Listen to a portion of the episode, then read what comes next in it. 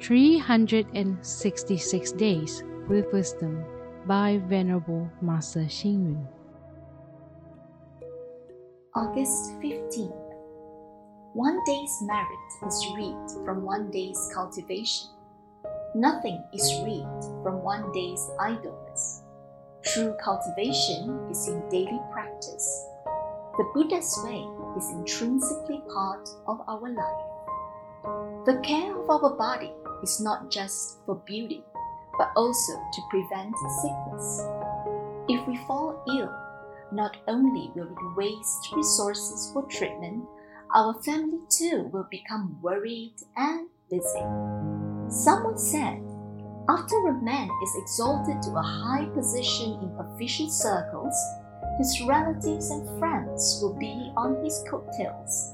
As a matter of fact, when one person falls ill, the whole family, young and old, will have no peace.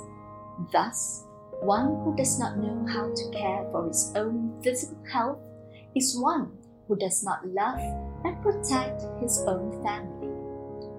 It is insufficient just to take care of our physical health. Caring for the heart is even more important our hearts are like flowers and plants, easily attacked by heat and frost, worms, insects, and even pollution.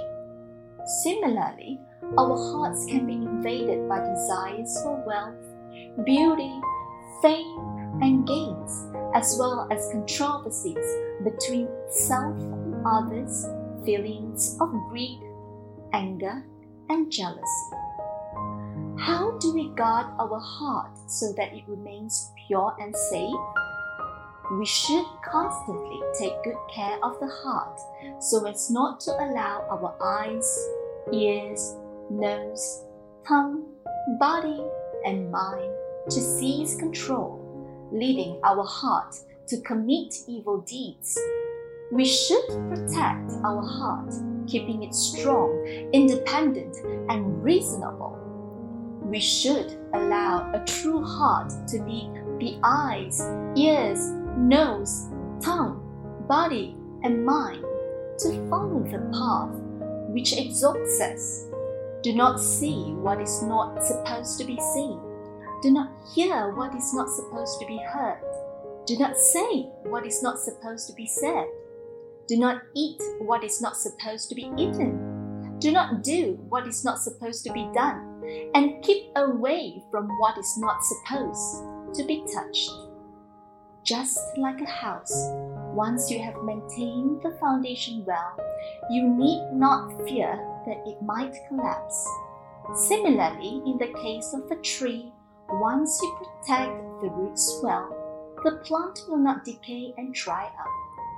If we can guard our heart well and let our heart be the master by allowing it to listen to itself, we have an upright foundation.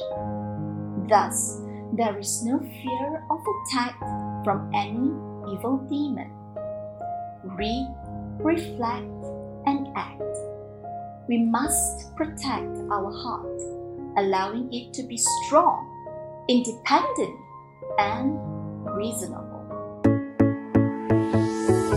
Please tune in, same time tomorrow as we meet on air.